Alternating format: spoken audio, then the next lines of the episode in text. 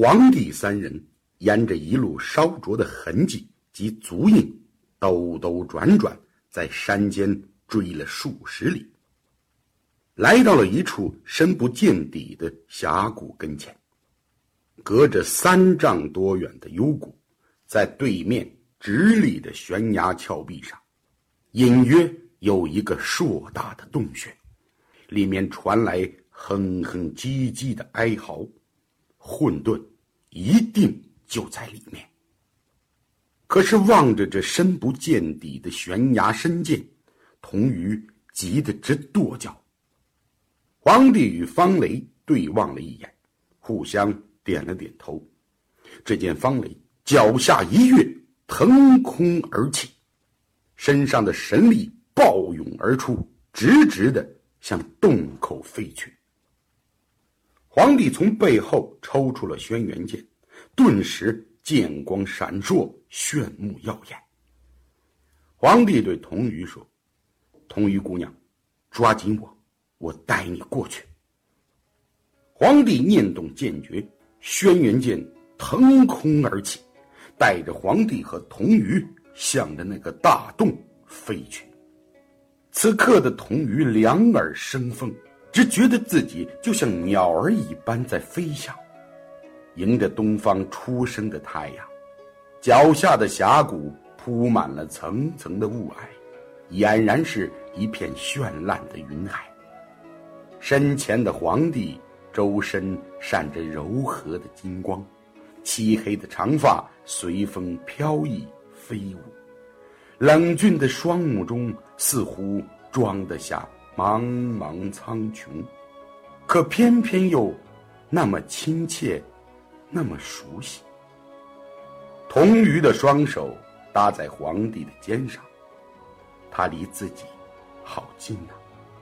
童鱼忽然觉得自己心跳加速，脸上荡起一抹绯色的红晕。幸好皇帝在专心御剑，没有见到童鱼这巾帼英雄。竟然也有羞怯娇柔的时刻。混沌兽的一声低吼，让童鱼从遐想中惊醒。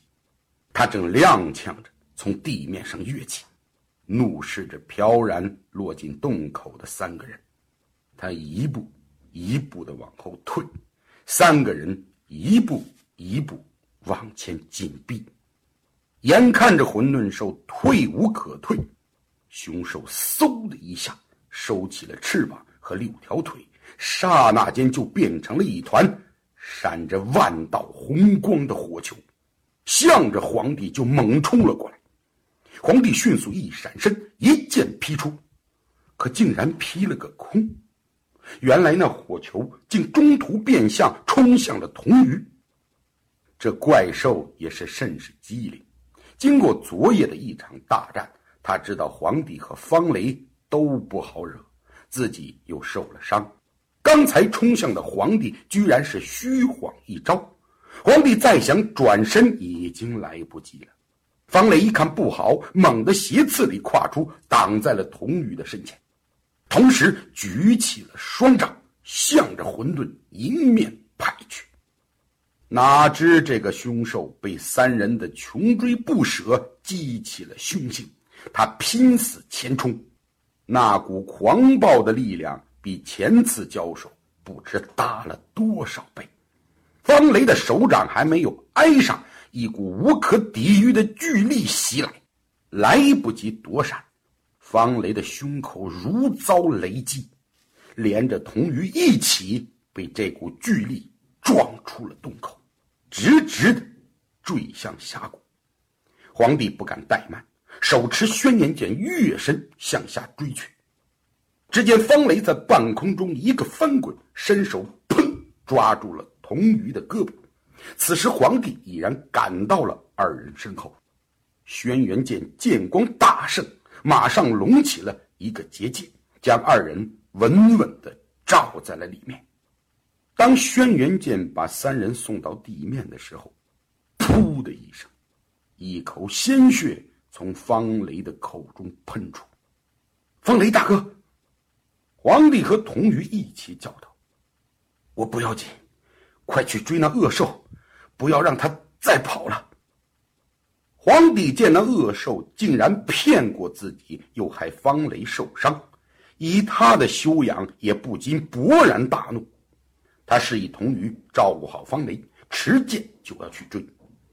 此时，方雷从怀里掏出了一颗晶莹剔透的丹丸，正是赤松子所赠的水玉。丹丸上凝聚着一团巨大的真气，不断的跳动升腾。方雷将丹丸弹向皇帝，说道：“快服下它，可避混沌之火。”皇帝知道不是客套的时候，伸手接住丹丸，放入了口中。一股冰凉的真气立即充满了体内，似乎生成了一层护甲，护住了全身。此时，那团火红的圆球已经变出了四只翅膀，正要腾空飞去。皇帝来不及多说，直接转身，如流星一般的射了过去，拦住了混沌兽的去路。混沌兽仿佛知道皇帝要拦到他前面似的，两对翅膀对准了皇帝，狠狠的扇动，一团团的火焰向着皇帝无情的吸去。哪知皇帝刚刚服下了水玉，并不惧怕火，他直接窜出了火海，腾空就跳到了凶兽的上空。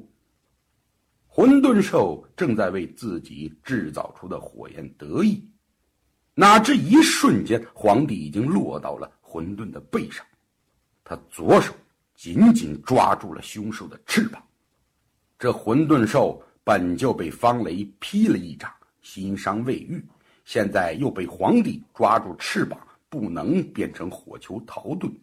一时间气恼的上蹿下跳，试图把皇帝从后背上甩下去。皇帝大吼一声：“孽畜，你的死期到了！”说着，右手的轩辕剑就要凌空劈下。